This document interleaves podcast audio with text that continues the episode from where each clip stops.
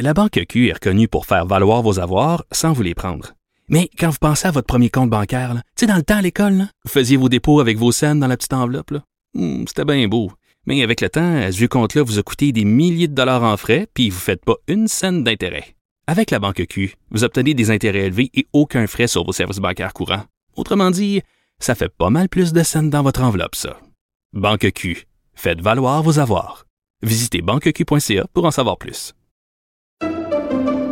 Pendant que votre attention est centrée sur vos urgences du matin, vos réunions d'affaires du midi, votre retour à la maison ou votre emploi du soir, celle de Desjardins Entreprises est centrée sur plus de 400 000 entreprises à toute heure du jour. Grâce à notre connaissance des secteurs d'activité et à notre accompagnement spécialisé, nous aidons les entrepreneurs à relever chaque défi pour qu'ils puissent rester centrés sur ce qui compte, le développement de leur entreprise.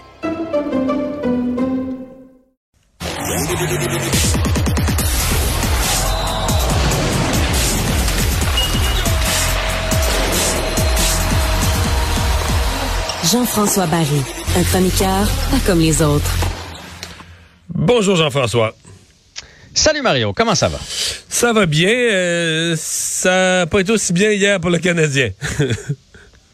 Est-ce que tu as regardé le match? Parce que J'ai regardé la fin du match. J'ai regardé la fin du match. Non, au contraire, euh, je, je- le mardi soir, je fais mon propre sport, donc j'en regarde moins. J'ai vu la fin du match. J'ai compris que le Canadien avait eu une bonne première période, puis s'est heurté à Marc-André Fleury. Puis là, en début de deuxième, c'est le gardien du Canadien qui a donné un cadeau. Fait que, le- le- disons, l'écart de gardien a tué le moral. là. C'est en plein ça. Honnêtement, le, le Canadien a joué un excellent match. Probablement meilleur qu'à Saint-Louis. Sais, à Saint-Louis, on est allé chercher la victoire avec une poussée euh, de but en fin de deuxième. Là, puis, mais là, on a dominé le début de la rencontre. Le Canadien, euh, 15 lancés contre 7 en première période. On n'a juste pas été opportuniste.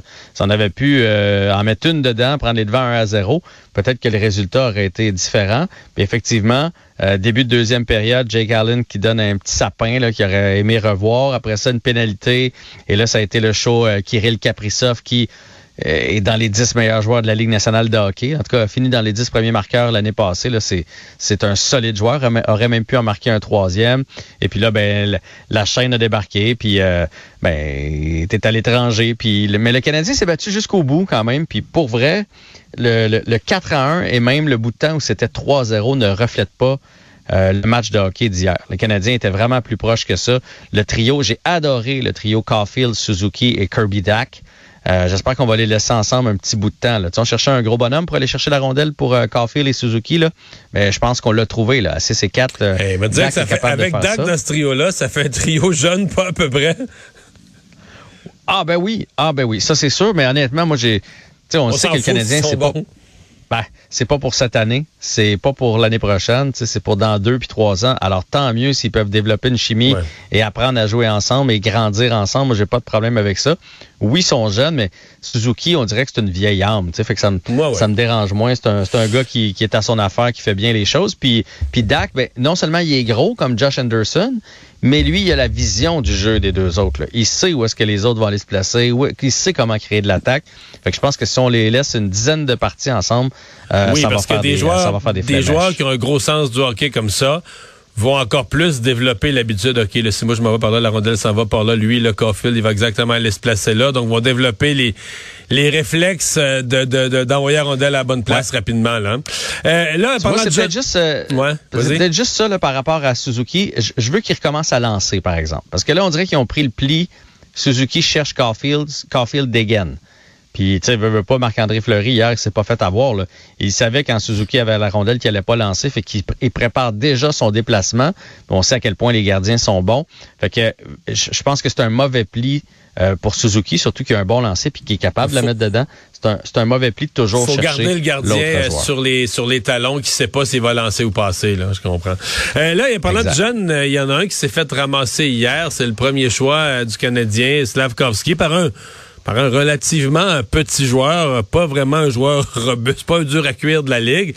Un Euh, minuscule joueur. oui, c'est ça. Et là, euh, bon, ça soulève beaucoup de questions sur Slavkovski, son, sur c'est une recrue, mais sa solidité sur ses patins. Est-ce que c'était un coup de cochon en même temps? Il se protégeait pas, mais c'est comme s'il s'en retournait au banc, mais il avait oublié que tant que t'es sa glace, t'es sa glace, là. Écoute, moi, dans ma tête, c'est la, faute à Slavkowski. Puis je l'ai revu deux, trois fois aujourd'hui parce que je, trouve que les gens ont l'air de dire que c'est la faute du joueur de, du Wild, de Rossi, mais euh, je ne sais pas qu'est-ce qu'il fait. Il patine pour aller faire un changement, donc euh, passer la ligne rouge puis l'envoyer de l'autre côté, et il arrête complètement de bouger ses pieds. Il se laisse aller. Euh, je ne sais pas. Puis il y a un autre angle là, qui, est, qui est un angle qui est comme du banc du Canadien où on le voit très bien. Il arrête complètement de jouer. On dirait qu'il y a une absence. Et puis là, ben oui, le joueur Rossi aurait peut-être pas dû le frapper dans le sens que c'est 4 à 1 à ce moment-là. Il non, puis il est à 2 3 pieds. Il aurait dû être puni pour avoir donné de la bande. Là. Tu peux pas techniquement pousser un gars dans la bande quand, quand il était à 2 ou 3 pieds, là, la distance euh, critique pour aller se, se bêcher dedans, mais bon. Mais en même temps, c'était comme une battle dans le sens que il, il, est parti pour y couper l'angle en y donnant une poussée. Il n'est pas arrivé euh, de dos pour le faire tomber à pleine face. Je suis certain que Rossi était le premier surpris de voir que cette grande affaire-là de 6 et 3, 230 livres est tombée aussi facilement. Puis, va falloir faire attention. Puis, Martin Saint-Louis l'a dit après le match. Je sais que les joueurs du Canadien ont défendu, même en point de presse après. Euh, puis après, sur la glace, le Cheka, il est parti après Rossi pour, euh, pour y faire savoir que c'était pas correct d'avoir fait ça. Puis en plus, heureusement, la porte était pas ouverte. S'il avait fallu que la porte du banc du Canadien soit ouverte, ça aurait pu être encore plus dommageable pour Slavkowski. Reste que, si tu as vu sa présence précédente en troisième période, où il a essayé de passer à travers trois joueurs. Il est resté debout, il s'est fait frapper, il a réussi à garder la rondelle, à aller s'installer. On dirait qu'il n'est pas conscient qu'il peut se faire frapper. On dirait qu'il n'est pas conscient que, oui, il est gros, mais dans cette ligue-là, il y en a d'autres. Il n'est pas le seul, ouais, c'est ça. Puis ils viennent, puis ils viennent vite, puis ils frappent dur. Euh, Dadonov était euh, de retour aujourd'hui sur la patinoire. Il était à l'entraînement aujourd'hui. Et que les euh, traitements sont bons chez le Canadien. Mais là, ça serait un virus, finalement. Hein? Ah oui? Ouais. c'est plus des traitements. c'est plus des traitements, c'est un virus. c'est clair qu'on euh, ne saurait jamais la vérité. D'ailleurs, tu as entendu Jean-Charles Lajoie à TVA qui est sorti en disant que Martin Saint-Louis l'avait mis de côté parce qu'il a passé par-dessus lui pour aller parler à Kent Hughes.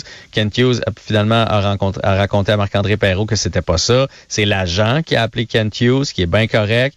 Et par la suite, c'est lui, Kent Hughes, qui est allé rencontrer Dadonoff quand on les a vus jaser les deux dans le vestiaire, dans le corridor qui mène au vestiaire. Bref, on connaîtra pas le fond de l'histoire, mais pour que Martin Saint-Louis ait perdu les pédales aussi rapidement avec les journalistes, c'est qu'il y a quelque chose qui le déplaît là-dedans, dans l'attitude de Dadonoff. Donc, euh, en plus qu'il a sauté l'entraînement optionnel. Aujourd'hui, c'est un autre entraînement optionnel et il s'est pointé pour calmer le jeu. C'est une Moses de bonne idée. mais la vraie bonne affaire là-dedans, c'est que là, Dadonov, sans la pression, prochain match, c'est au moins deux buts, une passe. Là. oui, tu y, réfléchis avant de répondre. Là? Ben c'est sûr qu'il fera pas ça. Il est, absent. Euh, en fait, la vraie bonne affaire, c'est qu'Edmondson va revenir. On a un joueur de trop dans les contrats que le Canadien a le droit d'avoir. Donc, moi, je pense que la vraie bonne affaire, c'est de racheter ce gars-là, c'est de, le passer au balotage, de l'envoyer à Laval, surtout si tu as une mauvaise attitude. Tu sais, Jonathan Drouin, hier, a donné deux, trois, deux, trois euh, bourrés, puis il s'est rééteint, mais au moins, il dit pas un mot quand on le met dans les estrades, puis il dit qu'il va revenir plus fort, puis qu'il comprend la situation. Euh, si Dadonoff est pas capable de comprendre ça, que, qu'il fait rien depuis le début de l'année, qu'il a rien fait l'année passée, puis l'autre année d'avant, ben tant pis pour lui. Mais si je, te résume ce que tu laissais entendre, on n'a pas eu le temps de finir cette discussion-là, t'aimerais mieux voir Drouin arriver au match, plutôt que de dire qu'il accepte son sort, t'aimerais mieux le voir arriver, jouer des matchs tellement intenses qu'il pourrait dire après qu'il est étonné d'être laissé de côté compte tenu euh, de la performance qu'il a livrée. Ben oui, puis j'espère, même s'il a, dit que ça ne dérangeait pas, j'espère qu'en dedans, il est arrivé euh, dans sa chambre d'hôtel puis qu'il a kické une poubelle. Là. J'espère que ça lui fait quoi d'être laissé de côté. senti hier qu'il y avait ce genre d'énergie du désespoir-là? Oui, j'ai senti deux présences. Après il a fait un beau repli défensif en première période. Euh, il a essayé de créer un petit peu d'attaque, puis plus son match avançait, plus il s'éteignait. Tu oubliais qu'il avait été laissé de côté? Oui, puis malheureusement, il joue pas beaucoup. Fait que ça, ça c'est sûr que c'est difficile d'avoir du rythme dans ce temps-là. Hey, Félix Auger, Yassim, euh, il perd plus, dit-on, mais ça passe proche aujourd'hui.